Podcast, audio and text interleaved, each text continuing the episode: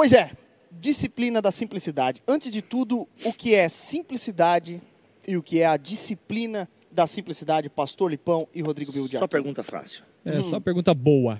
A, a simplicidade ela está muito relacionada com contentamento e não apenas com contentamento, mas eu diria com a satisfação de viver com aquilo que é necessário para viver.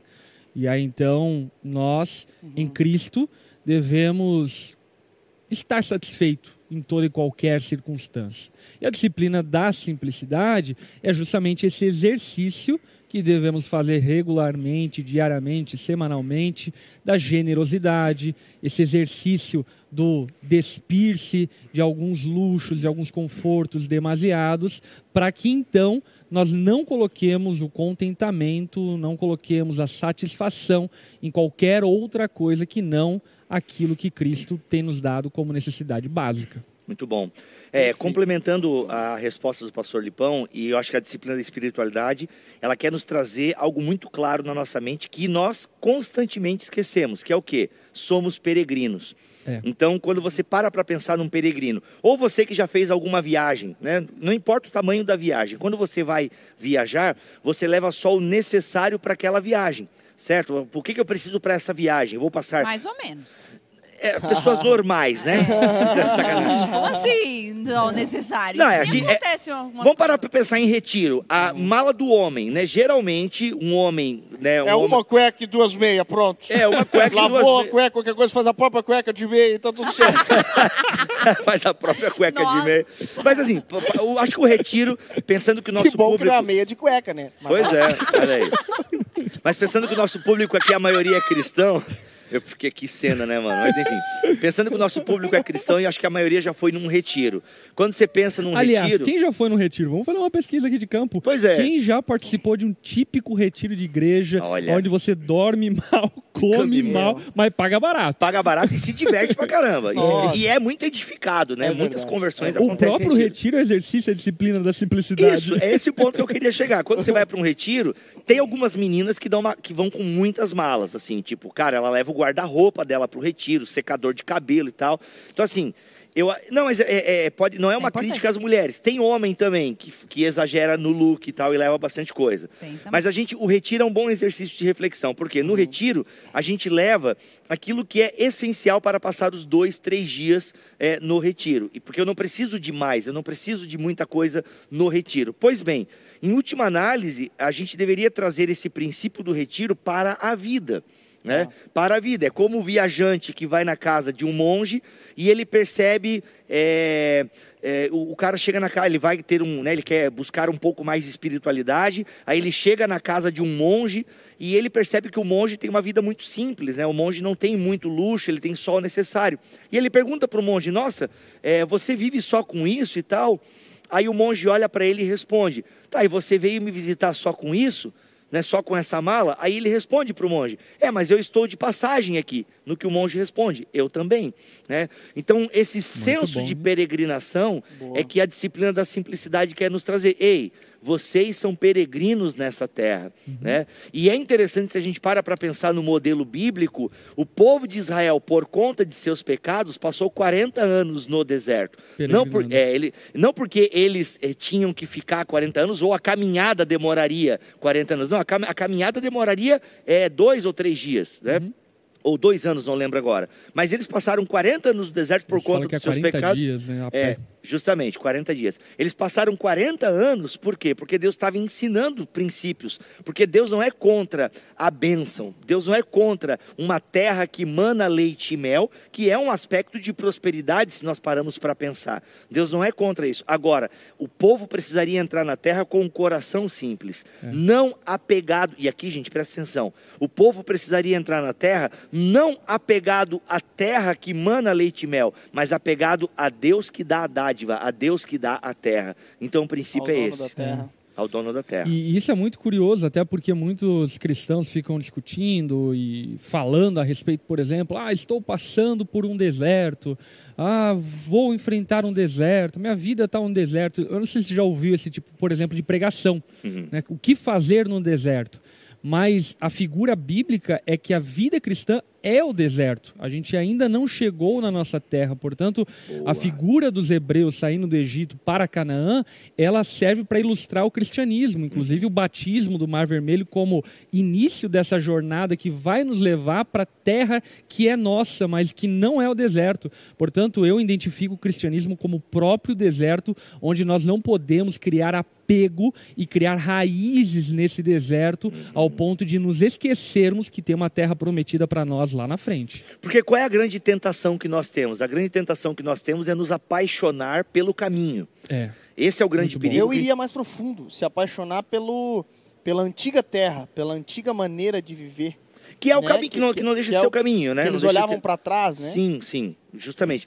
E, e, a, mas a, a, metáfora que eu estou usando, é boa essa tua metáfora também, que é a metáfora que a gente estava utilizando antes, né? Que a galera quer voltar para o Egito, porque no uhum. Egito tinha carne, né? É e aí Deus até manda as codornizes ali e tal, as codornas. Para dar um alívio. Né? Para dar um alívio para a galera. Tá? Mas é legal, pegando esse exemplo que o pastor Lipão trouxe agora, de que o cristianismo é o deserto e que a gente ainda não chegou na terra prometida, é isso, nós estamos num caminho e nessa estrada, essa estrada é uma estrada, e se a gente parar para pensar em estrada, é o que? É, a gente está peregrinando.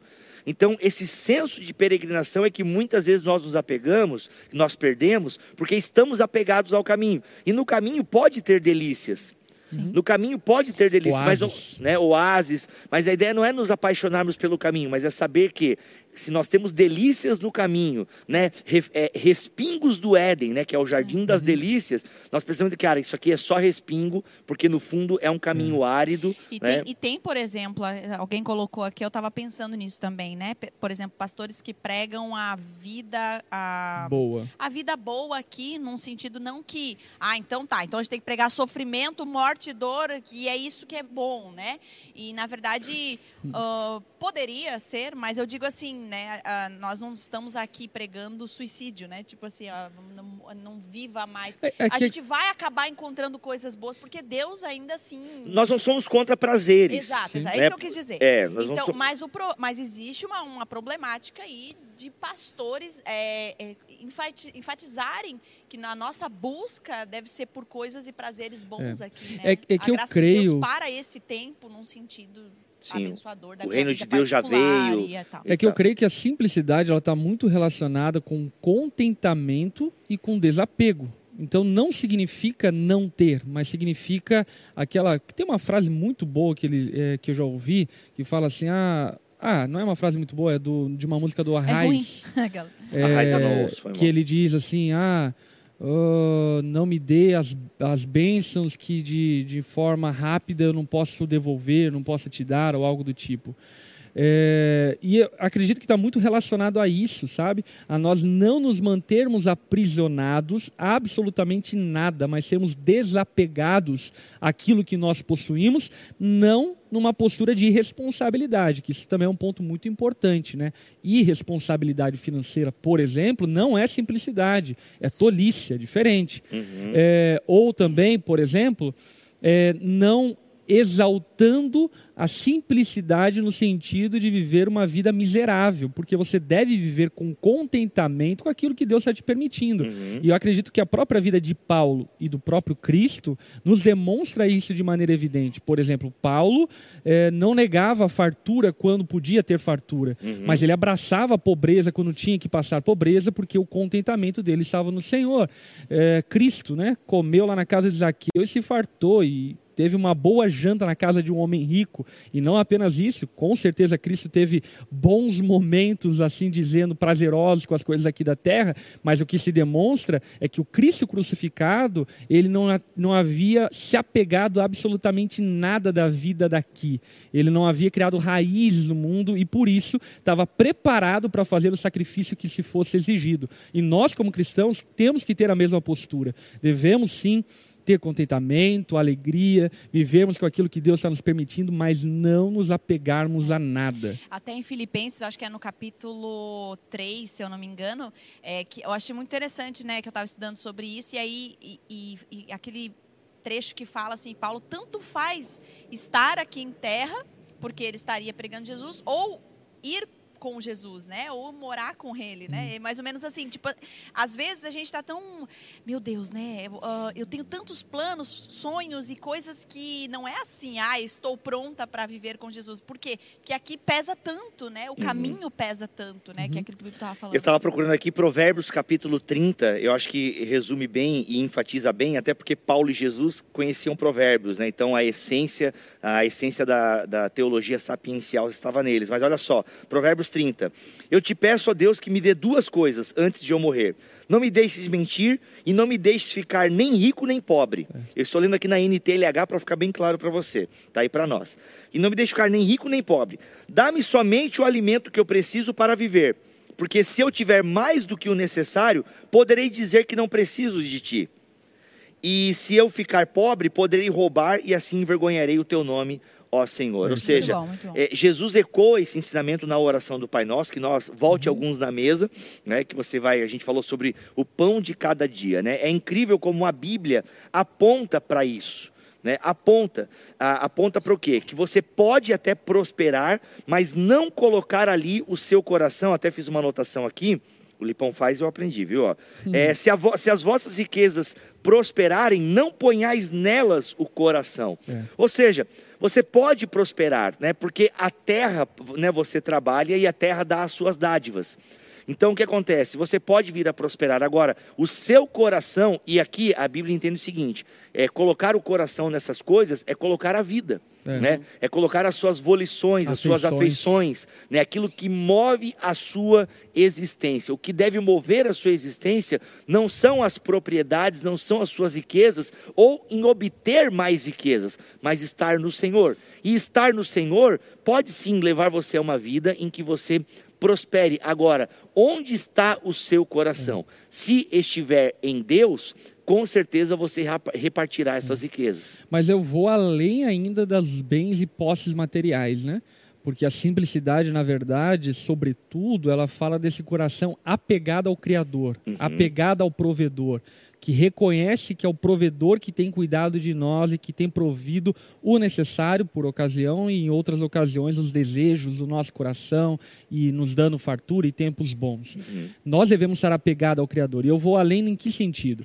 Nós não devemos estar apegados, por exemplo, a posições sociais, não devemos estar apegados a relacionamentos, ao ponto, por exemplo, de não conseguir perdoar quem nos ofendeu, porque estamos apegados àquele status, enfim, que estávamos anteriormente. Então, a simplicidade, ela toca muitas outras áreas do que apenas o bem material. E aqui a citação que o Bibo fez da oração do Pai Nosso, eu creio que ela nos ensina essa amplitude da simplicidade quando, por exemplo, nós declaramos que perdoamos a quem tem nos ofendido, quando nós nos contentamos com o pão nosso de cada dia, quando nós dizemos que é de Deus a glória, o louvor para todos sempre, não nosso. Então, a oração do Pai Nosso, ela é quase que um hino da simplicidade e do viver que todo cristão deveria ter, apegado, afeiçoado, eh, colocado em Cristo e contente nele, para passar por qualquer problema. Até porque uma coisa que nós precisamos aqui, até usar de analogia, que eu acredito que faz, é, faz bem para nós, se nós é, fazemos esse paralelo que a vida cristã é a peregrinação do deserto, é a peregrinação do Egito para Canaã, nós não podemos nos apegar, por exemplo, a um possível oásis que nós achamos no caminho. Porque qual que é o perigo de nos apegarmos ao oásis? De não chegarmos em Canaã, morrermos no deserto. E aqui eu até faço uma recomendação cultural aqui. É, tem um filme no Netflix chamado No Coração, no, no, no Coração do Mar, alguma coisa assim. Muito bom filme e vou dar um spoiler porque eu preciso ilustrar aqui o que eu tenho que falar. É, basicamente, o filme conta a respeito de pescadores de baleias que pescam baleias, é, aí sofreram um naufrágio terrível e esse grupo de pescadores ficaram então à deriva durante muito tempo no mar.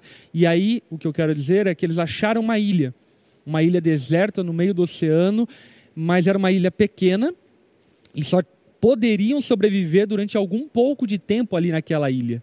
E aí então alguns dos pescadores tomam a decisão de ficar naquela ilha e os outros tomam a decisão de voltar para o oceano e tentar achar a casa deles, ainda que pudesse significar a morte.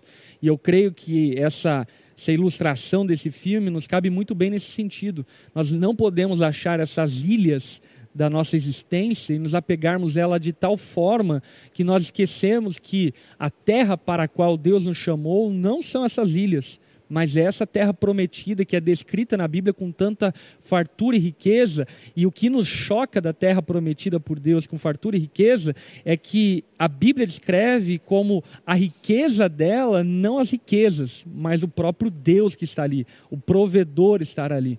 E eu fico chocado, por exemplo, na narrativa é, de João a respeito do novo céu, da nova terra, quando, por exemplo, ele diz que as ruas serão de ouro e para muitos significa um sinal de muita prosperidade, é óbvio que significa. Entretanto, é muito interessante pensarmos que aquilo que nós hoje é, valorizamos tanto que é o ouro e tantas guerras, conflitos houveram por causa do ouro, no céu nós vamos pisar no ouro por causa que não tem valor, porque a uhum. presença de Deus será valor. E eu acredito que é exatamente esse tipo de coração que nós precisamos desenvolver ao longo da terra em relação a tudo. O Igor ele, ele fez um comentário, eu queria saber se vocês concordam. Ele diz assim: o assunto em pauta faz alusão com a abordagem do jejum estar preso a este mundo. E quando isso ocorre, faz-se necessário o abandono desses prazeres para nos envolvermos mais com Deus. Boa, Sim. uma boa relação, uma boa é. relação. É. Pensando em cultura pop, eu estava lembrando da Suzana. Quem é que lembra da Suzana aí de As Crônicas de Nárnia, né? Ah. Gente, ah. posso dar spoiler porque é, é, né, Nárnia é antigo, né? Se você uhum. ainda nunca leu, Aliás, eu não vou dar spoiler. Então, acho que fica aí o desafio para você ler as Crônicas de Nárnia. Se você Bom. tem aí um infanto juvenil ou até um pré-adolescente em casa e tal, leia, leia os livros. Inclusive até, pô, fazer de graça aqui o jabá, mas estava em promoção, estava R$ reais as sete crônicas, ah, tá? E individual, Poxa, bem gostosa de ler. 47 pila, ah, são sete crônicas, são não lembro. Sete crônicas. São sete crônicas, são sete livros. É, e, é, e são fininhos, cara. E tá 47 pila na livraria Pô, da família. Cara. Sei lá, com frete vai dar uns 70, 60 reais. Essa Enfim. a livraria faz bastante faz, coisa né? Eles vendem. Boa, né? É, a livraria cara, da faz, família faz, vende faz. muita coisa barata. Aliás, livraria da família, mande livros pra gente. Mande livros. Eu conheço o dono, eu tá vou mandar. comida, livro, é. é. Aliás, recebemos comida hoje. Bruna. Oh, verdade. Ô, Bruna. Feijoada. Verdade, é porque não tá feijoada, aqui, a gente acabou não lembrou. A gente é. acabou não lembrou, mas, pô, a gente até tinha combinado não, de falar, é que, né? Ô, Bruna, você mandou feijoada, a gente vai levar para as nossas bom. casas para comer com a família, né? É. Feijoadinha e tal. A gente não abriu ainda a marmita ali, mas eu já vi que é aquela marmita mais robusta. Gordinha, bem pesadinha. Gordinha. Obrigado mesmo, a gente vai comer em casa, a gente vai bater foto e colocar no Stories. Valeu, Bruna. Não sabemos que Bruna que é, é, é só a ela Bruna. não se identificou. É a é. Bruna, aqui parece que é Bruna Marquezine o nome. Ah, tá. Obrigada. Bruna, ela preparou. Ela preparou, ela preparou. e parece que é muito fã do programa tal, Isso. e mandou aí pra gente. Tá? Ô, louco. Então, assim, Bruna, se você é a Marquezine ou não, tá? É, se manifeste nos comentários. Eu imagino que você deve estar ouvindo. A gente recebeu aqui. Muito obrigado. Mas então, a Suzana. Mas, Bibo, por que, que tu não comeria feijoada agora? Porque, mano, dá gases, velho. Feij... É comer feijão é começar gases, assim. É, é né? feijão dá um violência em mim, assim, Será, estomacal. Bibo? É, aí como eu respeito Mas tem meus como irmãos... diminuir os o, o efeito estufa. o efeito... é, você tem que deixar o feijão ele na água é, um, de um dia para o outro. É. Aí no outro dia, você vai ver que ele vai estar cheio de espuma no outro dia ah, em cima. Olha aí. E aí que é aquela espuminha lava... que eu solto no pum. Aquele ali são os puns. É, os puns. Praticamente ah, faz uma seja, panelada de pum. Isso. Quer dizer que o feijão solta o pum na água e aí não vai pro nosso estômago. Ótimo. É, mais ou menos isso. Entendi. Você sabe que o cheiro... Bom, Meu deixa Deus. pra lá. Ô, Bruna, se você fez...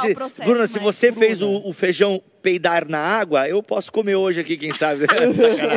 não, gente, Suzana, Suzana, voltando. Não vem peidar na minha bunda, não. É. Vem peidar na água. Ei, meu Deus, gente. Meu Deus. Aqui, ó, ó. Espírito Santo, volta. Vamos voltar para a simplicidade. Espírito Santo, volta aqui. A gente se passou, Espírito Santo. Mas, gente, a Suzana, né? Se você for acompanhar a jornada da Suzana em Crônicas de Nárnia, ilustra muito bem tudo isso que a gente está falando aqui, tá? Então, eu não vou dar o spoiler, apesar de ser muito antigo, né? E de décadas passadas, eu incentivo você a ler as Crônicas de Nárnia, porque são, temos ótimas analogias ali. Mas é isso. E na cultura pop, a gente tem vários exemplos.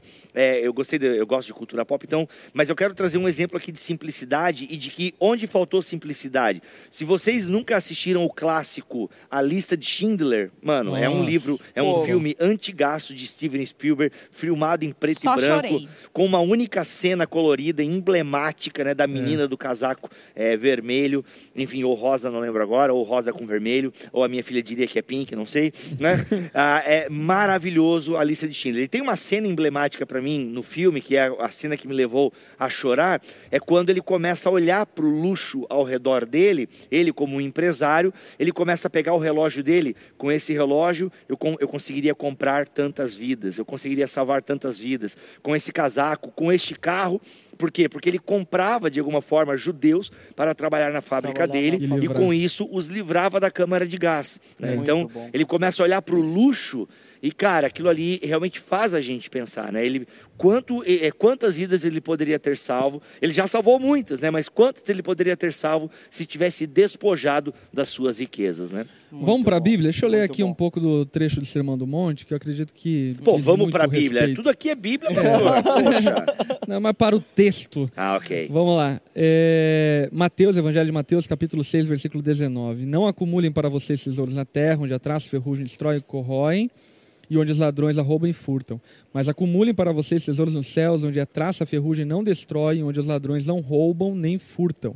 Pois onde estiver o seu coração, aonde estiver o seu tesouro, aí também está o seu coração. Então perceba que o que Jesus está falando é a respeito de coração. Jesus ele não tem problema com o dinheiro, o homem tem problema com o dinheiro. É e o que nós devemos então tomar o devido cuidado é para que não nos apeguemos ao dinheiro ao ponto de nos tornarmos escravos do dinheiro. E é isso, inclusive, que Jesus vai dizer eh, em alguns versículos à frente, no verso 24, quando ele fala: Ninguém pode servir a dois senhores, pois odiará um e amará o outro, ou se dedicará a um e desprezará o outro. Vocês não podem servir a Deus e ao dinheiro E a mamon, né? e a Mamon, Uhum. que é comparada a uma entidade, né? uma divindade. Portanto, Uhum. nós precisamos é, compreender que a grande questão de Deus é o nosso coração, porque como nós posicionamos o nosso coração em relação às coisas da vida, em relação às coisas ao nosso redor, enfim, vão indicar o quanto nós confiamos no Senhor, o quanto cremos nele e o quanto nós dependemos dele. E aí, inclusive, eu diria que entra aqui também aquela máxima, né, de que quem não é fiel no pouco não será fiel no muito, e sobre muito não será colocado. E aquilo que nós temos nessa vida aqui é o pouco, meus irmãos. É pouco, ainda que alguém seja muito rico, ainda assim é pouco comparado à eternidade. E como Deus nos confiará muitas riquezas eternas se com um pouco nós nos perdemos? Se com um pouco que nós ganhamos graciosamente, porque não trabalhamos para obter, ainda que tenhamos trabalhado em vida, tudo é graça de Deus, é dádiva do céu, como nós seremos merecedores dessa administração eterna se somos maus administradores das coisas terrenas que são tão Muito bom. efêmeras e passageiras? Perguntar aqui o que, que seria então essa riqueza do céu? O que seria essa riqueza do céu? É o, o Rian ou Ryan, sei lá. Ryan é mais legal. Rian é caído. Rian é caído. Rian, Ryan. Ryan Almeida, então. Ra- Não, aí é Rian. Se é Almeida é Rian, né? Sacanagem. eu brinco. Desculpa o Rian ou Ryan. Ô, Ah, o que, que seria? É, bem, acho que dá para trazer o Schindler de novo aqui, né? Ou seja, o quanto as nossas riquezas servem ao propósito do reino de Deus, os tesouros que vamos acumular no céu. Por quê? O Lutero já dizia: se não podemos repartir, não serve para nada. E aí eu lembrei do Chico Toicinho, que é um filósofo conhecido popularmente como Francis Bacon, mas eu chamo ele de Chico Toicinho, que eu sou íntimo. Mas o Francis Bacon, Chico Toicinho, Francis, ok. Aliás, É? Bíblia, eu tenho uma dúvida. Por que, que sempre em todos os comentários você coloca duas file- filetinhos de bacon nos seus comentários? Cara, que bacon é vida, né? Ou morte de algum, né? Morte do, morte do porco, do Os porco. Mas é que o nutricionistas bacon... agora tiveram ruim. Eh, Como é que é? Os nutricionistas tiveram ruim Não, agora. você que é Ah, mas tá na- nutricionista. na, na low carb, pode. Não, o Ah, bacon é? bom, cara. o Bacon bacon é uma é- coisa boa pra comer. Não muito, como tudo na vida, né? Não Tudo fala muito- isso, que eu tô aqui tentando lutar com a minha mente. que Não, quanto bacon é tipo bom, cara. gordura e Bacon é vida. Inclusive, na festa dos animais para Jesus, o bacon, o porco deu o bacon, olha aí, né? Você Olha. sabe dessa historinha? Não. Não sei. Ah, outro dia eu conto a historinha da vaca, né? Que a vaca foi lá, deu leite. É que você né? vai se complicar com os veganos daí. Os ve- Não, daí, gente, vegano, desculpa, eu, eu, eu respeito porque são seres humanos, mas enfim. Olha aqui, gente, vou- deixa eu falar aqui do. Deixa eu falar do, do Francis Bacon, ele tem uma frase muito legal. Olha só, o dinheiro é um bom criado, mas um mau senhor. Bom. Entendeu? Porque qual é a questão aqui? É a disputa pelos nossos corações. A- o grande drama do mundo, se a gente fosse pensar aqui agora em termos assim, fôssemos dar uma linguagem é, dos escritores, né? É o drama do nosso é a luta pelo nosso coração. Tudo é uma luta pelo nosso coração. A idolatria o que que é? A idolatria são deuses que querem ocupar lugar em nossos corações. É isso aí. Então é isso. O Calvino já dizia, fazer moral aqui com o Lipão. Calvino já dizia, né? O nosso coração é uma fábrica de ídolos, ou seja, nós sempre estamos buscando senhores É. que não são Cristo. Então, o dinheiro, é, e aqui a gente traz o tema da avareza, leia sobre a avareza, o pecado capital da avareza. Né? É, tem uma quantidade, uma porcentagem grande, né, da Bíblia que, com- que ela fala sobre dinheiro, né? Muito. Reservada sobre dinheiro. Muito. Fala E- mais sobre dinheiro do que sobre oração. Não porque o dinheiro é, É mais importante, importante. que a oração, mas é porque é o mais dinheiro perigoso. ele é mais pe- ele é perigoso, Perigoso, né? Ele é muito perigoso e precisamos tomar muito cuidado com a questão financeira. Por quê, mano? Para para pensar aqui. O dinheiro traz uma segurança. O dinheiro traz uma estabilidade. Entendeu? O dinheiro, ele, e a gente para para pensar no nosso mundo aqui é, capitalista, ele move o mundo. O que ele não pode mover é o nosso coração. E, cara, é, eu estava falando aqui nos bastidores, essa disciplina da simplicidade coloca todo mundo de joelho, porque no fundo nós Total. não temos uma vida simples. Não. Poderíamos Não, ser nesse mais simples. da necessidade, né? Nós vivemos com muito mais além da A gente das tem muito mais do que assim. precisa. A gente tem mais do que precisa, É entende? E uma característica da vida simples é a doação, né? É, o se despojar das coisas. E eu diria que até vamos um pouco além disso, né? É, às vezes nós podemos interpretar a simplicidade de maneira limitada e termos uma postura de avaliação e julgamento dos outros e não numa análise pessoal. É, já está errado se começa a olhar Começa outros. errado, né? Porque a disciplina da simplicidade é um exercício de olhar para si e falar: olha, o que eu tenho que eu não preciso ter? O que eu tenho que eu posso me despir para vestir a outros? Uhum. E não ficarmos nessa tentativa de tentarmos conibir ou impedir que os outros tenham. Por que, que eu digo isso? Eu digo isso porque muitos abraçam, por exemplo, ideologias políticas, igualitárias, assim por diante, mas abraçam não querendo se despir da sua riqueza. O verdadeiro homem simples não é aquele que impõe simplicidade aos outros, mas é aquele que se despe das suas riquezas, como Cristo fez. E esse é o exemplo. Cristo ele, Ele é não o verdadeiro jovem rico. Exatamente. Cristo, ele não é, colocou sobre os outros essa, essa exigência, mas ele deu exemplo e disse para que, aqueles que o seguiriam que deveriam seguir o seu exemplo, porque de fato ele era de fato o homem rico andando sobre a terra de pobres. Né? Uhum. Jesus disse: Tende cuidado e guardai-vos de toda e qualquer avareza, porque a vida de um homem não consiste na abundância dos seus bens que ele possui. Então, a grande questão é o seguinte: quando co- começamos, e aqui a gente tem que trazer a parábola do rico insensato. Que em Lucas 12 a gente tem essa muito parábola, e essa parábola ela exemplifica muito bem o que a gente está querendo dizer aqui. A Bíblia conta uma parábola, Jesus conta uma parábola de um homem que o, começou, né, a, a sua terra começou a produzir muito. E ele, o que, que esse homem pensou? Bem, cara, estou produzindo demais, os meus celeiros nem, não, não dão conta.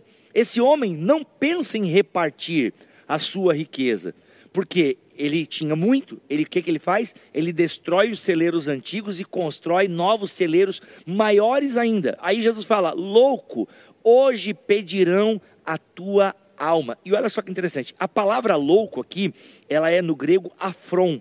E ela diz o seguinte: que, qual, é, a- qual é a ideia que está por trás de afron? Tá? É, é falta de perspectiva. Olha só, olha, cara, presta atenção nisso aqui. Afron significa falta de perspectiva. Mas, se nós paramos para pensar na perspectiva empresarial, esse homem aqui na parábola era o cara. Por quê? Era um cara de visão. Ele era um cara com muita perspectiva. Que tipo de perspectiva? Não, ele percebe que os celeiros estão pequenos e ele está produzindo muito mais. Ele, opa, ele já antevê. Opa, vou construir celeiros maiores porque a minha plantação vai dar muito mais do que eu posso abrigar. Então esse cara na perspectiva empresarial, ele é um cara muito bom e um cara com muita visão, é um homem de visão. Agora, interessante que na perspectiva bíblica, ele é um cara sem perspectiva, ele é afron, ou seja, ele é um louco. Por quê? Porque, meu irmão, hoje pedirão a tua alma, de nada servirão os teus celeiros, de nada servirão as tuas, a a tua grande colheita. Por quê? Porque você está com o coração no lugar errado. É. Inclusive, o que antecede essa parábola é um homem chegando para Jesus falando: Ô Senhor, fala para o meu irmão me dar a minha herança. que era um direito que o cara tinha. É a divisão lá. A divisão da herança. Só que Jesus, "Oi, cara, eu não sou advogado, eu não sou juiz entre tu e teu irmão. Uhum. Porque Jesus não quer falar de divisão ali nesse. Jesus quer falar justamente o seguinte, cara, olha só o que está por trás da fala de Jesus. Olha. Eu vou ali e falo pro teu irmão te dar a tua herança. O problema é que você está muito apegado à sua herança. Você está muito pegado ao dinheiro, por mais que ele seja um direito seu. Deixa eu te contar uma parábola. O que, que Jesus está querendo dizer? Cara, por mais que você tenha direito de ter, talvez seja imoral ter. Você precisa. Olha, cara, Porque o problema é lá dentro. é lá dentro. O problema não é que seu irmão não quer te dar a sua herança, ou que o problema é que você almeja mais essa. Ó, cara, aqui até dá um treco.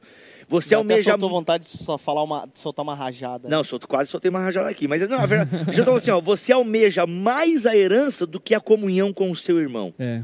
Esse é o grande problema, cara. E muitas vezes nós temos o mesmo sentimento, né? Nós temos o de... porque nós desejamos possuir. O problema da avareza é essa, a gente não é o possuir, mas é o desejo de possuir.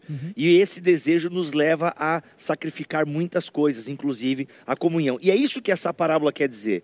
Cara, você precisa, antes de querer a herança, que é um direito seu, ok, mas queira ter a comunhão com o seu irmão. E aqui encerra a minha fala dizendo: justiça na Bíblia está muito ligado a isso. Justiça está ligado o quê?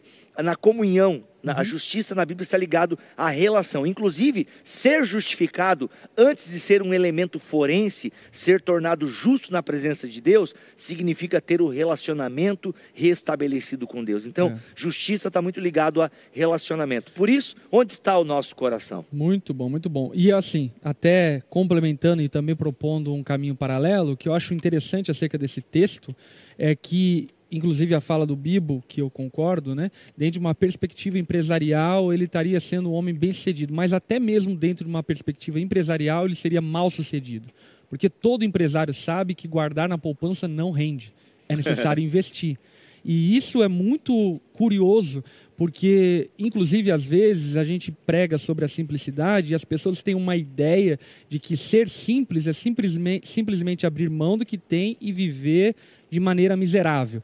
E não, muitas vezes ser simples é você ser empresário e investir o teu dinheiro para que pessoas tenham emprego, para que pessoas tenham Boa. oportunidade de renda. Então a gente precisa amplificar a nossa visão, até inclusive econômica, para não restringirmos a simplicidade ao indivíduo. Nós devemos usar os nossos recursos para abençoar o próximo, para prover ao próximo.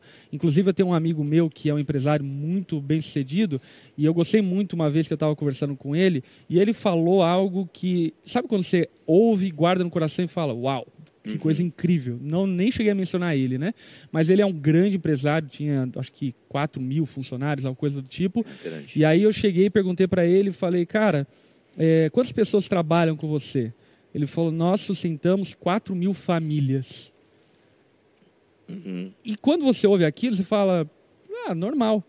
Mas aquilo foi ruminando na minha mente, falei, é exatamente isso que todo empresário deve ter em mente, que todo aquele que tem posse deve ter em mente. O nosso recurso serve para investir na vida dos outros e, como empresários, nós podemos usar os nossos recursos para investir. Então, aqui, o que o texto deixa muito evidente é que essa questão de tentar guardar, e aqui eu, eu vejo algumas denúncias. Primeira denúncia: esse homem não tinha um herdeiro, que aí demonstra, eu diria, um ponto também muito perigoso dos nossos dias, que é esse individualismo exacerbado que leva muitos, inclusive, a não desejar ter filhos E terem cachorros. e terem cachorros, né? Por conta do quê? Por conta de não querem distribuir a sua herança ou não querem ter custos e gastos altos. Não querem destruir o corpício. filhos, Não né? querem destruir o corpo É. e que denota uma falta Não, de mulher. simplicidade. Que denota uma falta de simplicidade completa. Ele apontou pra mim. Não quero É que tu é a mulher do grupo, né? Ô? Ah, Vou tá. apontar pro Não, Lipão. mas eu destruí meu corpinho. Eu quero dizer que eu amamentei um ano e meio. Não, mas é, é que mulheres, até a questão da amamentação. Cara, eu não quero amamentar, vai cair os meus Sim, peitos. e eu, tal, não eu, eu quê. recebo isso e eu fico muito assustada. Teve uma, algumas vezes já. A última vez faz pouco tempo que a menina mandou pra mim e falou: Lari, é errado eu querer ter filhos, mas não querer amamentar pra que não caia meu peito? Caraca. É. Eu posso dar fórmula pra ele? Como é que Deus vai me enxergar? É. Falei, querida, Hum. ele deu a vida dele, tu não quer dar o peito? tipo, E é, Nossa, cu- e é curioso isso, porque Boa, o, o foi boa juízo de Deus ali em relação àquele homem é qual? Você não tem com quem deixar tudo que você acumulou. Ou seja, você é pobre, você não tem amigos, Você é louco. você não tem relacionamentos, você é insensato, você é tolo, você não tem ninguém para te receber na vida eterna, você não tem ninguém para te receber na pátria celestial. Não gerou, ele não gerou tesouros, né, É, eternos, é. né? Ele não gerou, não gerou tesouros verdade. eternos. É muito legal, cara. É, Mas eu gostei da frase da Lari, cara. 2020, né? é. A- Arroba Estrada Larissa, Deus te deu a vida, tu não quer das tetas. Ele tem uns 10% pelo menos, né? Agora, essa questão de simples, Eu quero- né? eu queria não, fazer só, uma pergunta, eu preciso tá? é, Aham, complementar o que o pastor ver. Lipão falou, porque assim, a gente, ah, é é uma pessoa simples. A gente ouve muito, não, não, ele é uma pessoa simples. Aí na nossa cabeça, a pessoa simples é alguém iletrado, que se veste mal e tal, meio banguelinha, com os dentes podres. É ou- descrever o meu tio Tono, cara. Eu acho que ele é a pessoa mais simples. é, não, mas sabia que uma pessoa que na nossa cabeça é simples pode, pode ter um coração extremamente amar- amargurado, frustrado e cheio de raiva e inveja? Cobiça. Cobiça, É porque ela pessoa ela é pobre, ela fala errado, mas no fundo ela fica olhando, né, Invejando. para que invejando aquele irmão que prosperou, aquele irmão, entendeu? E cara, então porque a Bíblia quer dizer que simplicidade não está ligado ao meu status social. A simplicidade está ligado a para quem o meu coração se prostra. É. Entende? Então, simplicidade está ligado a isso, não está ligado a. É igual humildade, né? Ah, é uma pessoa humilde. A gente pensa em humildade de novo, uma pessoa simples, uma pessoa com poucos recursos. Não, isso não é ser uma pessoa humilde. Né? Uma pessoa humilde, ela pode ser uma pessoa extremamente rica e ainda assim ser humilde, Simplifa- atenciosa. É, é que- o coração, né? coração, Então, é, cara, é para quem o seu coração se E prostra. de- deixa eu compartilhar um depoimento que eu acho bem curioso e importante, né? Eu tive a oportunidade, de certa ocasião, de assistir, ouvir o Rick Warren pregando, da igreja Saddleback. Ele estava pregando lá em São Paulo, isso faz anos passados, enfim. E uma das palavras dele, ele passou o dia todo, enfim, pregando, e foi, foi muito bom, enfim, um homem de Deus. Mas uma das palavras dele foi exatamente sobre esse assunto, sobre simplicidade. Por conta do quê? Ele é o escritor do livro Uma Vida com Propósitos, que é um mega best-seller, e ele diz mesmo que ele não esperava, quando escreveu Uma Vida com Propósito, que o livro eh, se tornasse o que se tornou. E aí o que acontece é o quê? Que ele, da noite para o dia, se tornou mega milionário, porque os livros vendiam a rodo e convite para palestras e, enfim, muito dinheiro entrou na conta dele. E aí o que ele havia então feito, e eu achei isso muito, muito interessante, ele conversou com a esposa dele sobre o que nós vamos fazer com esse dinheiro que nós estamos recebendo com tanta fartura. E aí eles decidiram algumas coisas. Vou tentar lembrar algumas coisas que eles decidiram. Né? Primeira delas, vamos manter o mesmo padrão de vida que nós vivíamos anteriormente.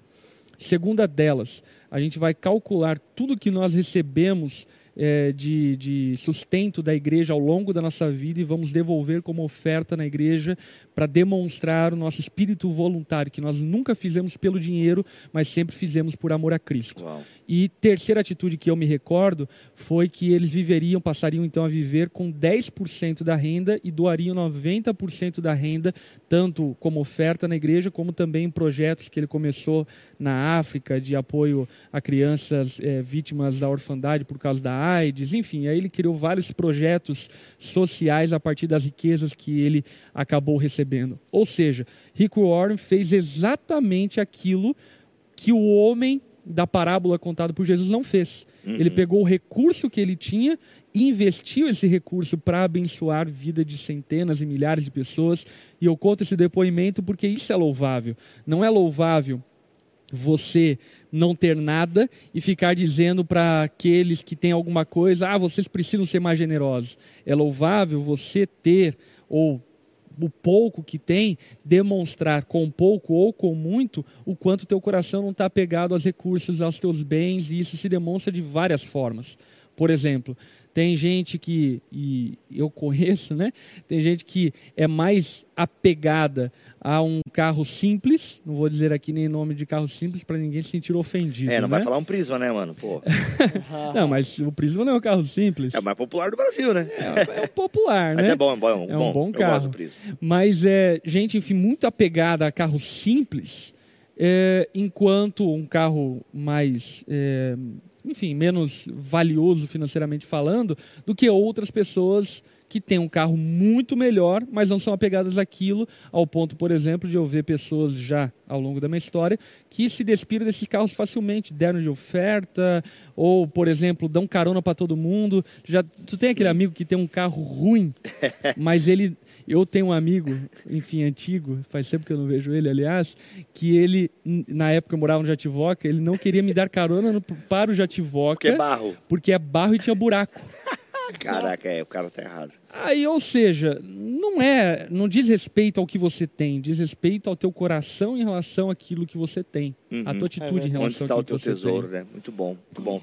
Gente, acho que é legal a gente é... tem alguma pergunta eu aí da galera? Eu tenho, eu tenho, é, eu tinha tenho. uma pergunta aqui, é, se então nesse embrolho todo, né, em tudo isso, a gente tá é, se de alguma forma a gente não ter, ou melhor, a gente até falou sobre a questão do coração e tudo mais, hum. mas indo para a prática né, da coisa, é, ter a mais que o necessário é considerado então um pecado? Hum. Então. Eu vou, eu vou traduzir essa pergunta da seguinte forma: qual é uma boa avaliação para ver se eu estou vivendo de forma simples ou não? Não estamos. uhum.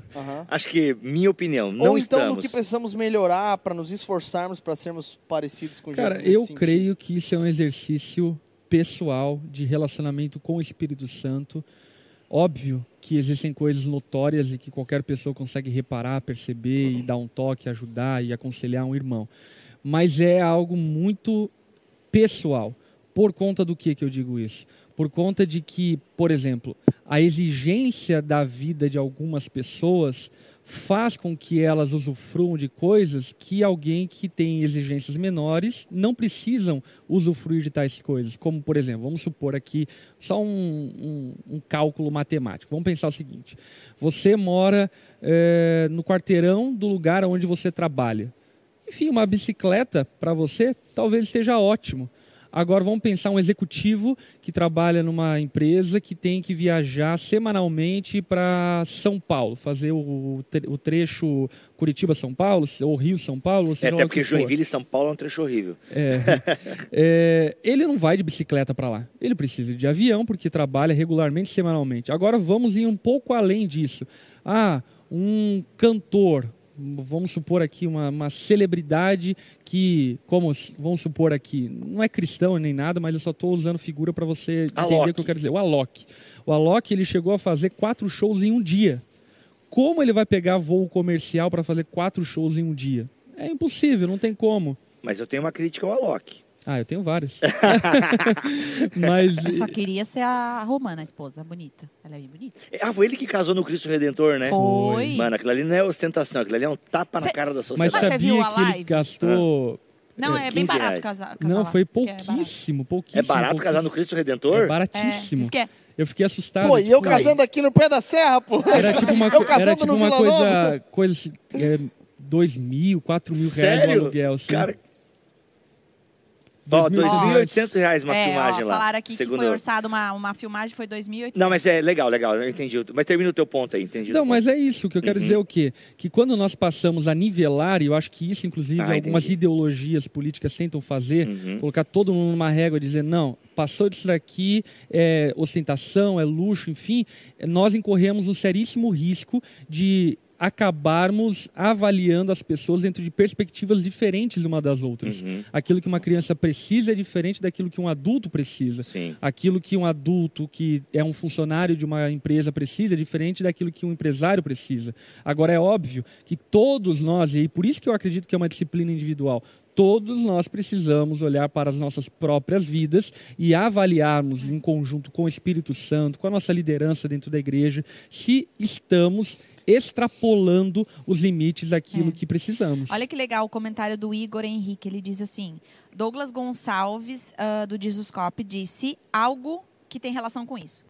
Ele disse: simplicidade é pensar mais nas necessidades de outras pessoas do que nas suas. Sim. É, e o Douglas é um exemplo legal também, porque ele é um cara que tem um ministério que ele poderia até, quem sabe, ele e a esposa dele levarem esse ministério sozinhos, mas não, tem uma equipe enorme, né? são 18 pessoas ou 18 famílias que estão ali e o cara sempre né, repartindo e dando essas oportunidades. Eu preguei sobre isso até um dia, falando a respeito disso, né, para os empresários da igreja, né, falando, olha, eu como pastor de vocês não espero que vocês doem o seu dinheiro para a igreja, claro, que participem financeiramente. 10% garante aí, né, galera? É, mas o meu encorajamento para eles foi: prosperem e contratem. Contratem pessoas, contratem, deem emprego para pessoas.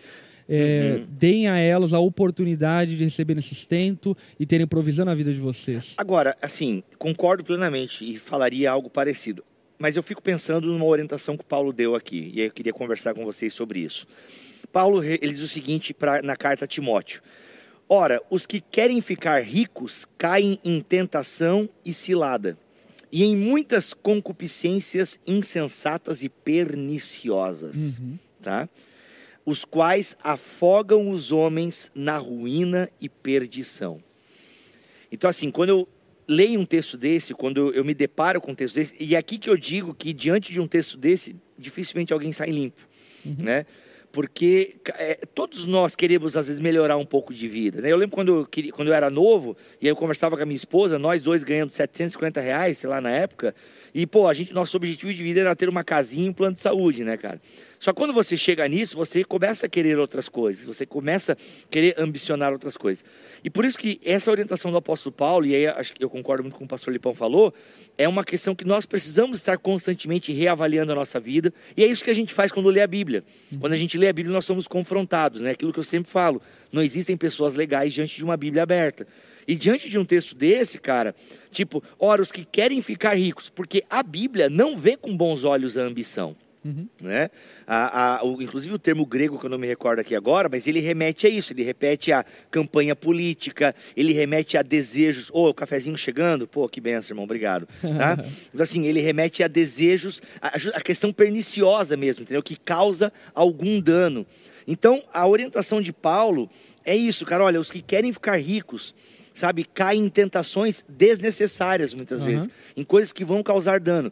E aí o Tiago vai falar algo parecido também. Olha, cara, muitas guerras e muitas coisas acontecem no mundo porque o homem tem a cobiça. É. Né? E o mandamento é que a gente não deve cobiçar as coisas, né? as coisas dos outros. Né? Então acho que nós precisamos é, calibrar muito bem as nossas ambições, sabe? É, a gente deve calibrar muito bem o porquê que nós queremos ser bem sucedido na vida, que é. é. o desejo de muitos jovens. Ah, eu quero ser muito bem sucedido. Por quê? Porque nós miramos, a gente mira nas pessoas bem sucedidas, né? Você, por exemplo, que gosta de música, talvez você mire no Alok, entende? Porque ele é um brasileiro até, né? Uhum. Então, assim, pô, o cara tem jatinho, coisa nada, né? Você que faz humor, Jesus Maneiro quer ser o Whindersson Nunes e tal.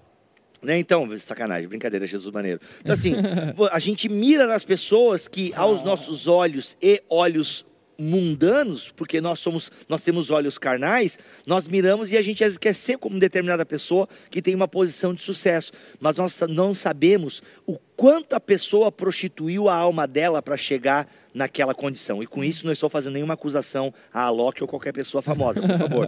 Mas eu olhando para um texto que abrir mão às vezes até de princípios, né, de valores, e não sei se eles têm, mas eu digo assim, né? E aí falando até de pastores, estão perguntando aqui, né? Por exemplo, como que ah, nós pastores é, é, uh, se temos algum tipo de sentimento com relação a pode ter, pode não ter, se está relacionado ao coração, né? É, por exemplo, no sentido de, assim como você falou de artistas, né? De às vezes abrir mão de princípios e valores para ter, em prol de ter, né? Vou citar um exemplo de um amigo meu, eu não vou citar o nome dele, que eu não sei se eu teria permissão, mas é, uma, é um assunto meio conhecido para quem mora na região de São Paulo. Mas ele é pastor de uma, de uma mega igreja na região de São Paulo e a igreja é muito grande e uma igreja que tem pessoas de posse, uhum. pessoas assim, inclusive é, pessoas ligadas ao SBT e tal, enfim, pessoas muito ricas, donos, empresários. E cara, e ele mora em Alphaville, né, que é uma região extremamente nobre em São Paulo. Quando foram acertar o salário dele, e ele é o cara assim, Deus usou ele para aquela igreja de 50 pessoas a 6 mil pessoas, né? E rodando mais de 12 mil nos domingos e tal. E quando foram acertar o salário dele, ele colocou duas condições. A primeira, que os pastores auxiliares tivessem um salário próximo ao dele, que os pastores auxiliares tivessem um salário próximo ao dele. O dele é maior, obviamente, porque ele era o, o como é que é o nome? O Presidente. o, presidente, o, o pastor sênior ali e tal. Só que não fosse muito diferente, né, para que a igreja também tivesse essa cultura. E outra, ele não queria um salário que envergonhassem os pobres da igreja, mas também que não fizesse ele passar vergonha com os ricos da igreja. Então, sim, ele mora num condomínio fechado lá em Alphaville, mas não é o top, né? Mas ele mora num lugar bom, para que ele possa receber também o irmão. Então, assim, eu achei muito legal essa sabedoria dele, é, porque demonstra isso. Cara, eu não preciso ter um prisma. Né? Não, eu posso ter, sei lá que carro que ele tem. Uhum. Eu posso ter um carro, um SUV lá da Toyota, entende? Que não é uma BMW, não é um Audi, sei lá das coisas. Eu não entendo nada de carro, tá, gente? Tanto que eu tenho Prisma, Chevrolet. É que também é o que deu para comprar. É. Então o que acontece? Ele, ele poderia ter uma BMW, se ele quisesse, com a igreja que ele tem. Entende? Ele poderia ter um salário de 70 mil e, cara, frouxo, tranquilo. E eu sei que o salário dele não é de 70 mil. Então, assim, eu achei legal essa postura dele. Por quê? Eu não quero ser um salário que, não, que, né, que, é, que me humilhe os pobres, ou que faça eu passar vergonha com os pobres, ou que não afronte né, os pobres, mas também não posso passar vergonha com o rico. Mas acho que é- é- é a respeito do ministério pastoral, acredito que essa que é justamente a relação, né? O pastor ele não pode e não deve é, ser o miserável da igreja, que também é uma tendência que muitas pessoas têm. Missionário, né? O missionário parece que tem que É. estar sempre mendigando, né? Missionário é Sim. aquele cara que tem que implorar dinheiro para Tá errado isso também. Mas ele deve viver na, na média da igreja. Enfim, entre os Boa. ricos e entre os pobres, né? Ele deve ser uma pessoa que na casa dele consiga receber um empresário, seja lá quem for, enfim, de alto calão da, da sociedade que frequenta a igreja dele, e também receber um pobre sem causar espanto no sentido de, ah, enfim. Então, é, é um desafio, mas, sobretudo, o que eu acredito que nós precisamos aqui salientar é que o pastor, ele, como o apóstolo Paulo disse para o próprio Timóteo, ele é digno do seu sustento e aqueles que lideram bem merecem duplos honorários, ou seja, merecem sim ser honrados financeiramente e viver uma vida dentro das limitações da igreja, uma vida digna daqueles que pelo menos, enfim, têm uma boa condição dentro do contexto da sua igreja. Sim. É, o, o, aquele que quer o ministério não pode ser avarento, né? Porque é, inegável que muitas pessoas utilizam o ministério para se dar bem na vida. né? E isso é um péssimo testemunho, né? Quem nunca de nós ouviu, ah, aquele lá era um ferrado e tal, não sei o quê, ou agora está ostentando. Aí a gente não pode julgar só por um comentário desse, porque às vezes a pessoa também, o ministério foi, cresceu, e eu acho muito legal essa dinâmica de ter uma média, né? De ser a média. Porque assim, gente, um pastor, eu acho que talvez você não tenha noção, mas é, você acha que vir aqui pregar, até mesmo fazer o na mesa, é assim, tipo, a gente senta aqui e vem e o Espírito Santo está aqui soprando na nossa cabeça? Algumas coisas eu creio que o Espírito Santo dá aqui no nosso coração na De hora, presente. enquanto estamos- é, dá um presente para nós. Mas não, tem preparo, e para ter preparo tem que ter um, tem que ter é, um coração, sabe, no Senhor, tem que ter também, é, sabe, tranquilidades é, monetárias, por assim dizer. Porque se a tua, né, se você tá assim, né, tá com aluguel atrasado, luz atrasada, e cara, como é que a tua cabeça vai ficar tranquila para você até mesmo cuidar das pessoas, para você até dividido, tendo que trabalhar é, em outros honorários, né? Como é que supre Sim, também, né? justamente, perfeito isso. Né? O cara tem que ser, ele, ele se torna bivocacionado na marra, porque a igreja não dá um salário justo pro cara, pro cara poder ter um, um sossego, entendeu? Porque às vezes a pessoa acha que é frescura, cara, não é frescura. O pastor precisa sim de férias. E saiba vocês que se você muitas vezes vê um pastor de uma igreja local num restaurante legal ou numa casa super bacana, pode ter certeza que eu, eu arrisco a dizer, 80% dos casos ele ganhou de algum membro rico da comunidade, tá? Então a gente fica julgando, olha lá o pastor, pô, tá lá naquele resort, não sei o quê. Cara, ele pode ter ganho de um irmão que reconheceu que o pastor precisa sim ir para um lugar bacana, dar uma andada de cavalo, entendeu? Ter um de tempo de cavalo. qualidade. Ah, andar de de cavalo. Cavalo. não, eu digo, partindo do pressuposto que andar de Sim. cavalo seja uma coisa relaxante. Eu ia me cagar todo em cima do cavalo, mas enfim, eu parti não. do de pressuposto que andar de cavalo é uma coisa relaxante, tá, gente? Eu não Uhum. sei se é, tá? É que eu, eu vejo lá aquela, aquele desenho com a minha filha Milena, o Spirit, e aí é de cavalo, eu acho que deve ser legal. Enfim, então o que acontece? É, é isso, então o cara precisa, eu falo isso para as pessoas, para os meus mantenedores, galera, obrigado, vocês sustentam o meu ministério, por quê? Porque eu não preciso ficar preocupado com a conta que vai vencer. Entende? A minha preocupação é é produzir conteúdo que vai edificar a igreja. Então, o pastor, o obreiro e o missionário, que é o meu caso, ele não pode, cara, estar preocupado com a conta. Agora, eu por isso que eu preciso ter o meu coração no lugar, porque eu começo a ficar preocupado se eu falo, putz, eu tenho um prisma, né? Pô, eu podia ter um carro melhor. Mas cara, é que eu vou- tá, cara. Aí eu, opa, peraí, pera lá um pouquinho, como diria o Ciro, né? Pera Que lá. chorou na live dele. Mas é, é a Pera lá um questão, é a questão dessa avareza, do apego, do amor ao dinheiro. Até estava tendo uma conversa com a Lara a respeito disso, né? Por exemplo, na minha vida, obviamente, houve um crescimento financeiro de condições de vida que hoje eu tenho que eu no passado não tinha. Mas, por exemplo, ao longo da minha trajetória que me trouxe até aqui, nunca houve descontentamento e ingratidão. Nós Perfeito. estávamos falando acerca disso nunca, por exemplo, a gente morava em um lugar bem humilde, foi bem difícil o começo ali da nossa vida ministerial, casamento, com muitas limitações É, a gente estava financeiras. lembrando, né? A gente tinha um quarto na nossa casa e tava gra... eu engravidei. Então, Uhum. onde eu vou enfiar essa criança, né? E a gente morava. No... E eu lembro, assim, eu lembro desse sentimento, assim, de. Meu, a gente mora num lugar top. E não era uma coisa assim, meu, tem que mentalizar. Não, é, é bom, é bom, é bom, bom.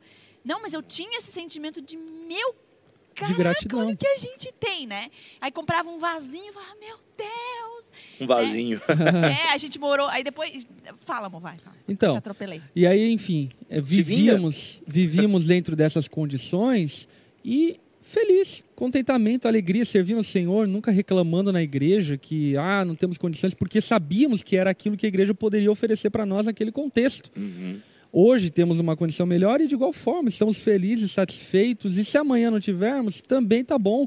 Por quê? Porque não servimos a Deus por causa do dinheiro. E esse é o ponto Nem o ministério. nem o ministério. Uhum. E até o Bibo falou, e acho que isso é bem importante falar. O Bibo citou aqui das atividades pastorais e falou sobre uma das partes da atividade pastoral, que é pregação. Uhum. Agora, meus irmãos, a pregação é uma das centenas de atividades pastorais. É a que Enfim, aparece, né? administração, aconselhamento. Se você olhar a minha agenda e todas as demandas de criação de conteúdo, de cuidados que eu tenho que ter, de cobertura, de aconselhamento com pastores, de cuidado com a igreja, enfim, você ia ficar olhando para isso e falar como que você consegue fazer isso. De Eu, eu verdade. falo, como é que você dá conta de fazer isso e ainda malhar? É, eu- quando eu olho o Lipão, mano, como é que ele consegue malhar ainda, mano? É. Ô, sobre o Ministério Pastoral, acho que a gente tem que fazer um na mesa um dia Mas sobre olha- isso. mas olha só, Porque eu tenho só- uma analogia muito legal eu só eu não quero, quero- gastá-la aqui agora. Eu só quero encerrar fa- fazendo uma citação do Mark Driscoll. Ele fala uma coisa muito bacana a respeito disso.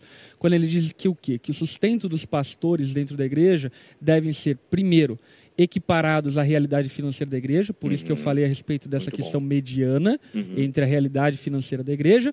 E segundo, ela deve ser compatível com, é, com funções semelhantes no meio da sociedade. Em outras palavras, o que ele quer dizer é o quê? Ah, se um cara da comunicação da igreja trabalha na, na, na produção de vídeo da igreja, ganha tanto na igreja, era justo e ele deveria receber o mesmo tanto que um alguém que trabalha no meio secular recebe.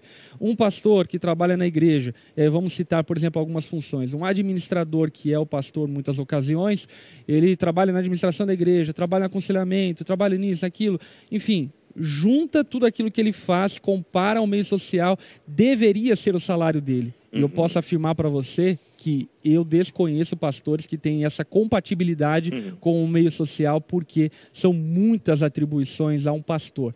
Portanto, o que eu quero aqui encerrar dizendo, não só a respeito do pastor, mas sobretudo, é que a grande sacada aqui da simplicidade não é nós ficarmos olhando para os outros, é olharmos para nós. E acredito que o exercício da simplicidade, a disciplina espiritual da simplicidade, ela exige práticas nossas. E aqui eu vou citar algumas práticas. A prática da generosidade. Boa. Devemos ser generosos, não apenas na igreja, mas generosos com as pessoas ao nosso redor. É, mantermos, ajudarmos família. Por exemplo, ontem um empresário da igreja nos ligou e falou: Ah, eu quero fazer uma doação para a igreja de cestas básicas. Doou 110 cestas básicas para nós distribuirmos no nosso Ministério de Ação Social. Isso é generosidade. Ou seja, nós exercitarmos a generosidade constantemente, não sermos avarentos como os fariseus eram, que- ficavam contando o dízimo do endo, do cominho, enfim, mas olharmos para a nossa realidade de vida e percebermos o que, que a gente pode dar, o que a gente pode oferecer, para quem a gente pode oferecer. Enfim, generosidade. Segundo o exercício de simplicidade, gratidão. Boa. Muito bom. Meus irmãos, Dobre o joelho de vocês no fim do dia e agradeçam ao Senhor por tudo aquilo que Ele tem te dado. Por quê? Porque muitas vezes nós disfarçamos a nossa falta de simplicidade na nossa pobreza e relacionamos pobreza com simplicidade, como o Bibo bem falou aqui atrás, é, não, é, pobreza não necessariamente é simplicidade. Portanto, nós devemos ter gratidão, feliz, contentamento com aquilo que temos, contentamento com a esposa que temos, com o lugar onde moramos, com o carro que temos, porque dessa forma, eu creio, com essas duas práticas aqui sugeridas, disciplina, a gente vai balanceando o nosso coração e vamos sendo preparados, talvez, para que algum dia tenhamos riquezas, mas as riquezas não nos tenham. Boa. Isso aí. Boa, perfeito. Passa a régua. Passa Bem, a se eu régua. puder, acho que deu, né? Não, legal. conselhos também finais Não, é é, importante. meu conselho final é esse. É, foi muito bom, eu não queria nem estragar isso que o Lipão falou. Como o André Heinck fez ontem na Confraria de Botalk, né? Que o Baso terminou a palavra dele com uma, uma palavra forte. O André, não, nem quero estragar um negócio desse aí. não, mas eu assino embaixo. É, gente, é, cuidado com o que você almeja, né? Cuidado com quem você... Né? A gente tem, tem essa tendência muitas vezes de querer é, é, é, se espelhar em algumas pessoas. E isso não é o problema, né? Mas é, vamos, quem, o nosso maior referencial tem que ser o próprio Cristo, né? Que não tinha onde reclinar a cabeça. E com isso, obviamente, eu espero que tenha ficado claro para você. Não quer dizer que você agora precise ser pobre e não ter onde reclinar a sua cabeça, mas tenha o seu coração na missão de Deus. Então, é, é, sabe, recalibre aí as suas emoções, as suas afeições, os seus desejos. Inclusive, o livro que eu terminei de escrever vai ser lançado só ano que vem. Estou para fechar aí com uma editora e parece que vai dar certo. E só que o livro vai ser só ano que vem. O Deus que destrói sonhos é basicamente essa essência. Que muitos dos nossos sonhos, dos nossos desejos e vontades é o reino de Deus aqui e agora, que é o que a Lari falava lá no começo. E não, o reino de Deus, ele ainda não veio na sua plenitude, porque quando ele vier, as coisas que muitas vezes nós valorizamos aqui, vai ser a nossa estrada de chão lá, como bem falou o pastor É, Lipão. e, e eu acho que não só ah, a gente falou muito dessa essa prática espiritual, mas existe até um movimento né, de, de uma prática consciente até de consumo e assim por diante, que precisa também mudar os nossos hábitos. Eu acho que o brasileiro, pô, não vou falar brasileiro porque eu também não sei da, da cultura de fora, né? Mas é, o brasileiro, ele tem esse negócio de, de posse mesmo, né? Então, aí eu, eu, eu recebi um pouquinho mais de salário, posso comprar mais coisas, né? E a gente Uhum. vai nessa cultura, nesses hábitos de consumo, né? E ontem eu fui conhecer até uma loja aqui em Joinville que se chama 30 Lux, aqui em Joinville. A- qual que é a ideia? É uma loja de aluguel de roupas casuais. Então, tipo assim, a calça jeans, tem roupas mais bonitinhas, mas é do dia a dia. Em que você não precisa comprar, então você paga me- mensalmente, é como se o teu guarda-roupa fosse lá. E aí você Hum. faz, você não tem as peças, você não compra para você, né? Você faz essa, esse consumo consciente e Sim. assim por diante, né? É, se a gente fosse entrar nessa série do consumo consciente, é por isso que eu digo que ninguém se escapa dessa. é, todo mundo é culpado diante da simplicidade que a Bíblia exige. Em que sentido? Se a gente parar para pensar no nosso consumo de carne. Nós somos habituados a comer carne todos os dias aqui no Brasil. E nós temos fartura ao ponto de a gente até exportar para fora e tal. Mas, cara, e aí? Qual é o custo de nós comermos tanta carne? Bem, desmatamento, uma série de coisas que se a gente começa a botar na longe, né? ponta do lápis, a gente, a gente tá errando, né? O próprio consumo e tal da roupa e das coisas, do plástico, Quer dizer, tudo o é Bibo começou querendo matar o porco e terminou É, e tá arrependido dizendo querendo que- se tornar vegano. vegano. É É quase, então, assim, E praticar o jejum. né? E praticar o praticar o jejum. Não, assim, eu, eu acho que o, o vegano, ele tem uma razão ali, sabe? Eu não sou adepto do veganismo e tal, e tem muitos veganos que são muito chatos, assim, olha, vegano e calvinista são pessoas que eu quero um pouco de distância, assim, os chatos, né? Mas assim, é, mas tem uma razão ali, né? Tem, tem uma crítica social do baga, vegano. É, não, tem uma crítica social que ela tem um ponto ali, sabe? Tem um ponto. É, tem até o estilo minimalista, né? Até perguntaram aqui se o estilo minimalista é algo interessante. E é, e é bizarro porque, às vezes, o cara é minimalista, mas com o coração cheio de... de, de É, por isso que eu digo, de- assim, justamente. Então, Então- E eu acho que isso é um grande equívoco, né? Ao invés de nós irmos para a palavra, buscarmos apoio filosófico, ideológico, para defendermos algum posicionamento. Meus Uhum. irmãos, eu sei que podem ser definições oriundas, inclusive das escrituras, enfim, mas a gente precisa para a palavra, o que Deus espera de nós, eh, e não ficarmos abraçando ideologias políticas de igualitarismo e assim por diante, enfim, mas vivemos a palavra. Isso. Jesus ele não levantou bandeiras políticas de imposição social, mas ele levantou a salvação para o pecador para que tivéssemos um coração regenerado e nesse coração regenerado pudéssemos viver de maneira santa e Sim. agradável a Deus. E eu acho que a lição que fica, por mais que todos nós, em algum aspecto, a gente fica aqui devendo, né? Ah, porque vocês não fazem isso? Ah, porque vocês compram esses tênis que tem não sei o quê. Tá, ok, beleza. Somos culpados e salvos pela graça. Mas a gente, a Bíblia também nos instiga a melhorar. E acho que o que a gente pode, uma, uma das várias lições que aprendemos hoje aqui, é o seu dinheiro, ele tem servido a quem além de você?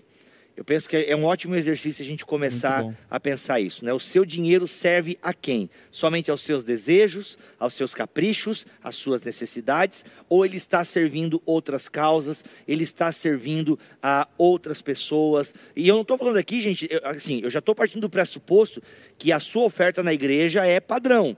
Tá, estou partindo aqui do pressuposto de que você é alguém generoso com a congregação que você está, ok? Estou partindo desse pressuposto, porque se nem na igreja você é, é generoso e você precisa ficar ouvindo aquele discurso bíblico furado de que se você não dá dízimo, o gafanhoto vai chegar na tua casa e só assim, com medo do gafanhoto, do, do, do diabo, tu abre a tua carteira para a igreja, aí tu tem vários outros problemas, que a gente já tratou isso aqui em- na mesas passado. Então assim, partindo do pressuposto que você já é generoso com a igreja que você congrega, quem mais o seu dinheiro serve? Sabe? Acho que esse é um exercício que todos nós precisamos fazer. Cara, dá para ensinar, a gente procura ensinar generosidade, né, com, as- a- com a Milena lá em casa. Tipo, pô, é muito legal dar brinquedo para filho, né, cara? Você vê a alegria da criança. Mas, cara, antes de dar algum brinquedo novo, que tal se desfazer, né, de algum que a criança já não brinca mais, né? Que tal? Ah, ou, por exemplo, assim, um exemplo de criança aqui, como eu vi isso lá em casa, né? Às vezes pessoas que guardam roupa, já está cinco anos com uma roupa guardada no guarda-roupa, porque não, não, isso aqui é para o nosso segundo filho. Mas, cara, já está cinco anos aquela peça de roupa lá. Então, será que você não está sendo. é, Aí é, Deus não dá o segundo filho. não, é, não, não veio o segundo filho ainda, mas não, mas eu fico pensando, cara, a gente guardou algumas coisas, né, pro segundo filho que a gente teria depois de quatro anos, né? Teve a Milena e a gente depois de quatro anos teríamos mais um filho e tal. Então assim, algumas coisas grandes a gente guardou, né? Tipo cadeirinha, não até cadeirinha a gente não guardou, mas é o carrinho. O carrinho é uma coisa cara que não dá para ficar comprando, né? O carrinho, a gente, mas cara, a gente guardou o carrinho, mas a gente emprestou para outras pessoas no período que a gente não teve filho, né? Emprestou, não deu, né? Porque a gente ia ter, mas cara, a gente pegou o carrinho do Caléu, mano, já tá usado e ó, já com uns 30 mil rodados, entendeu? Então não precisamos comprar um carrinho novo pro Caléu. Não, vai usar esse que a Trocamos irmã usa óleo, pneu. trocando óleo e pneu, mano, e aí isso vai, entendeu? Mas assim, a gente soube histórias de pessoas com que ficaram com roupinha. Ai, porque eu paguei? Porque roupa de criança é caro pra caramba, né? É. Não, eu paguei 90 reais essa calça jeans e a gente quer ter um segundo filho. Pô, quatro anos guardado no guarda-roupa, quantas crianças poderiam ter usado essa calça jeans? Entende? Se A gente pode ir fazendo alguns pequenos exercícios, galera, de generosidade, de repartir, de doar os brinquedos. Ah, ah, uma coisa que eu, eu acho muito bonito na minha sogra e, consequentemente, na minha esposa, é que, mano, nem cueca a gente joga fora lá em casa. Só as rasgadas, né? Que às vezes, como eu como muito feijão, as cuecas, as cuecas rasgam. Mas assim, é, cara, Gente, é tiro. Vai pra muito tiro, retiro. porrada e bomba. Não, mas o que eu quero dizer? Cara, vocês sabiam que os hospitais, eles precisam de cuecas? Eu não sabia disso, mas a minha sogra descobriu. E os hospitais... Mas centros- eles precisam de cueca pra quê exatamente? Por quê? Porque, cara, indi- eh, mendigo, indigente, gente que não tem família, que vai parar no hospital, precisa de roupa íntima. Então, a sua cueca Caraca. lavada, obviamente, né, galera? Por mais que seja velha, desde que o elástico esteja funcionando, né? E não vai ficar caindo também. Mas, sim, aquela cueca que você não Bom quer estado. mais. Uma cueca em bom estado, entendeu? Que já... Você é, deu uma, uma emagrecida. isso deu uma emagrecida, o Ju- bobo, é motivacional, hein? Você deu uma emagrecida, aquela cueca já não serve mais, ela pode servir para alguém no hospital. Então, cara, assim, lá em casa é incrível, mano, nada, quase nada vai fora, assim, só o que tá estragado mesmo. Mas às vezes até uma coisa estragada, a minha sogra, não, não, daqui que o tio Fernando vai arrumar, tá ligado? Impressionante, cara, por quê? Porque minha sogra conhece uns caras e umas, e umas redes, assim, de gente que ajuda pobre mesmo, mano. Pobre. Até um relógio meu que não estava funcionando mais, arrumaram e não, não. Daqui a pouco o fulano tá, vai passar aqui com a caminhonete e ele vai levar. Daí o cara vai lá para uns bairros no interior de São Francisco, nas praias, aqui no Juquiá. De gente que não tem um relógio, que uma coisa que foi consertada e a galera tá precisando, entendeu? Então lá em Boa. casa nada vai fora. Tem alguém que precisa daquela peça que a gente não. Cara, quando eu fiquei sabendo dessa é da cueca, legal, né? falei, não, mas cueca, mano. Porque um dia eu joguei uma cueca fora, essa cueca tá meio. Não, não gosto mais dela, sei lá que eu joguei fora e tal. Não, não, não, vamos lavar e vai pro Muito hospital. Eu Falei, legal. caraca, mano, cueca, Ela ela, tinha é que abrir uma- um negócio, assim, Eu só sei- pra consertar as coisas de, pra doar. É, olha, Acho fica a legal. dica aí, minha Por- sogra. Não, porque a gente não Fazer um sabe hub, fazer. fazer um hub, É, fazer um total. hub. A gente não sabe fazer, né? É. Por exemplo, se tem uma coisa, tá um furinho. Eu não sei costurar. Pra quem que eu vou dar? Não recebem furado. Entende? Fica uma É. coisa meio... O que eu vou fazer com isso? Olha aí. É, muito legal essa Olha aí, ideia. muito legal. Muito Quem legal. sabe, é você que, ou você que é da onda e pode ter. aí, ó, Empreendedora social. empreendedor A gente social. abrir um ministério disso. E abençoar. É o Hope, mas o Hope recebe bastante coisa. Mas acho que Ah, mas aí o Hope pode receber mais, né? Olha aí, quem sabe. Enfim, mas eu. Só pra vocês dizerem que, cara, é, tem, que, tem que ser generoso, tem que repartir, sabe? Tem que doar, tem que, tem que socorrer. E, pô, a gente tá vivendo um tempo muito propício para isso, É né? verdade. Eu acho que uma das coisas legais da pandemia, se é que a gente pode usar essa expressão, é que muitas igrejas reverdeceram seus ministérios de diaconia, sabe? O Hope, por exemplo, que é aqui da, da Onda, a UAMI Cidade lá da igreja onde eu tô. Então, assim, cara, os ministérios, sabe, muitos. é, mano, a ponte lá do, né, do Recife, a igreja não está recebendo pessoas, está recebendo cesta básica e distribuindo para todo o Pernambuco. Então, assim, cara, isso é muito legal. Legal. Então, e, e aí mostra como a igreja ela é necessária para a sociedade, sabe? É. Isso é muito legal. Glória a Deus. Muito bom. Eu só Gente, quero encerrar deixando aqui uma top. coisa b- bem pontual, enfim. É, só reforçando algo que eu falei anteriormente. O pessoal do corte vai. O pessoal do corte ou, ou foram arrebatados e nós ficamos, É né? É. Ou. É, aí, total. voltamos. Só, só quero aqui falar Tava uma coisa. conversando aí, tá ok? Depois eu vou fazer a limpa aí na produção. Vai ter que cheirar minha máscara. Só quero falar aqui uma coisa bem pontual que eu acho que é muito importante e, na verdade, só salientar, já que estamos encerrando o programa, né? É, acerca desse assunto simplicidade, eu diria novamente, olhe para você. Olhe para sua família, olhe para os seus gastos, olhe para sua agenda, É olhe para suas finanças e não use desse recurso bíblico de farisaísmo que Uhum. pode levar-te a ter uma vida reprovável diante do Senhor. É Portanto, olha para você mesmo e reparando na sua vida que o Espírito Santo possa te dar sabedoria como você pode viver uma vida mais simples e agradável ao Senhor. Amém? Amém. Fechou. Por Inclusive, fim, acabei de receber o WhatsApp de uma pessoa e Ah. de um casal que são empresários aqui em Joinville. Eu não vou expô-lo aqui, né? Não sei se eu posso. É, são exemplos disso, de pessoas bem-sucedidas, mas que compartilham, né? Que abençoam e, enfim, né? usam da sua, da sua riqueza, do seu patrimônio para abençoar a outros. E, fiquei- e ele está assistindo na mesa, fiquei bem feliz. olha que tá legal. legal. Glória a Deus. E, para terminar, não se envergonhe de ser abençoado. Amém? Acho que é isso. Amém. Amém. É isso. Sabe que esse negócio aí, cara, é porque quando veio a teologia da prosperidade e eu no seminário, então a gente criou aquele ranço É. de prosperidade, de dinheiro. Eu nem orava a Deus pedindo benção, assim, porque, não, aqui pedir benção para Deus, eu tenho que pedir perdão pelos meus pecados. Aquela antropologia bem pessimista, assim, que é bem típica da, de Lutério e tal. Mas assim, cara, Ia é. pra masmorra, Pelo menos assim, diante, eu agora não quero ser injusto com Lutero. Diante da teologia que eu conheço de Lutero. Lutero, com certeza, eu não conheço ele todo, né? É. Toda a sua teologia. Mas enfim. Pelo cara, menos do filme de Lutero. pelo menos o filme de Lutero e um pouco que a gente aprende tal no seminário. Mas assim, mano, chegou uma época que eu, eu não orava por isso. E eu falei, não, eu posso pedir para ser abençoado. Entende? Posso pedir para eu que Deus, eu quero ser abençoado. Agora, o porquê? Aí a pergunta que o Espírito Santo faz é: tá, por que tu quer ser abençoado? Eu quero ser abençoado para abençoar. Joia, beleza. Aí o problema é se você começa a ser abençoado e não abençoa, né? Aí sinta o calor. É, inclusive, isso é uma disciplina. mas, inclusive, isso é uma disciplina muito legal, né? De você olhar, por exemplo, para o seu armário, para o seu tênis e volta, volta a falar isso, fazer uma avaliação pessoal e falar quantos tênis eu preciso? Preciso de tanto. Quantos casacos eu preciso? Tantos. Quantas camisas eu preciso? Tanto. Bolsas. bolsa, tanta. Enfim, você faz essa avaliação, não quero aqui ser o juiz sobre você, e fazendo essa avaliação, sempre quando você for abençoado e conseguir ganhar, adquirir algo novo, substitui pelo velho. Então coloca lá um casaco novo no teu, no teu armário e dá o casaco velho e você se mantém com aquilo que você precisa. Eu uso a técnica de tempo. Então, tipo assim, ó, se eu passei pelo menos uns dois, três meses sem usar, não quero mais, não preciso. Na verdade, Ó. não é não quero. Não preciso. E às vezes as peças são lindas. Lindas. E, e aí. Aquela de Bofoá, tu já usou recentemente, então, porque a galera quer aquela lá. Ah, quer aquela lá? A do- Como é que é o nome? Bofoá? Não, a Não, rede de é pesca lá. Rede de pesca. bufantes. Não, não é rede, Bufante. é- não é rede de pesca, é como que é de Mosquiteiro. mosquiteiro. Não é mosquiteiro. Eu nunca mais vi, né? Vocês viram, né, pessoal? Não, mas é isso, de tempo. E daí você pensa, poxa, três meses não usando, não preciso, né? Aí eu, eu viro e mexo, faço, faço limpas. E aí daqui um tempo eu fico, nossa, isso aqui combinava com aquela que eu dei. Mas amei, já dei. Uh, não foi. quero mais. Ó, gente, eu... thank you